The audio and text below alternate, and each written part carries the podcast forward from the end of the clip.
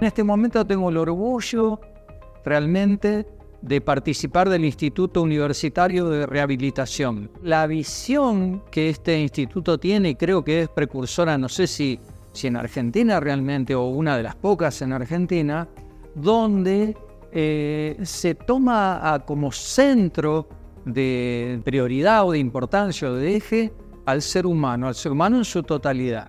Desde mi área de educación física, evidentemente alguna persona que requiere de la asistencia de un instituto de rehabilitación, como su palabra dice, rehabilitación, es porque hay alguna habilidad, capacidad o competencia que ha perdido, que ha disminuido.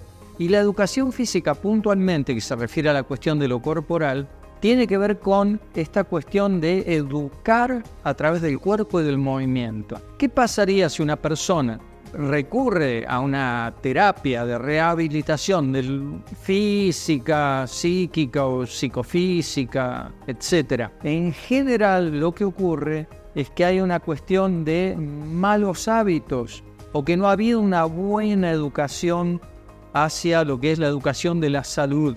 Entonces una persona, volviendo al punto, que está en una situación de rehabilitación, volvería a través de determinadas terapias a su condición a fase cero.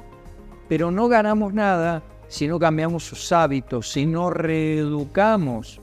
Entonces estamos aquí colaborando con este proyecto que es fantástico, ¿eh? que llevamos adelante muchos profesionales de distintas áreas, para que la persona que transite por, estos, por este campus adquiera hábitos saludables. Así que los invito a todos quienes presencien esto a, entender que la rehabilitación no es una cuestión de enfermos.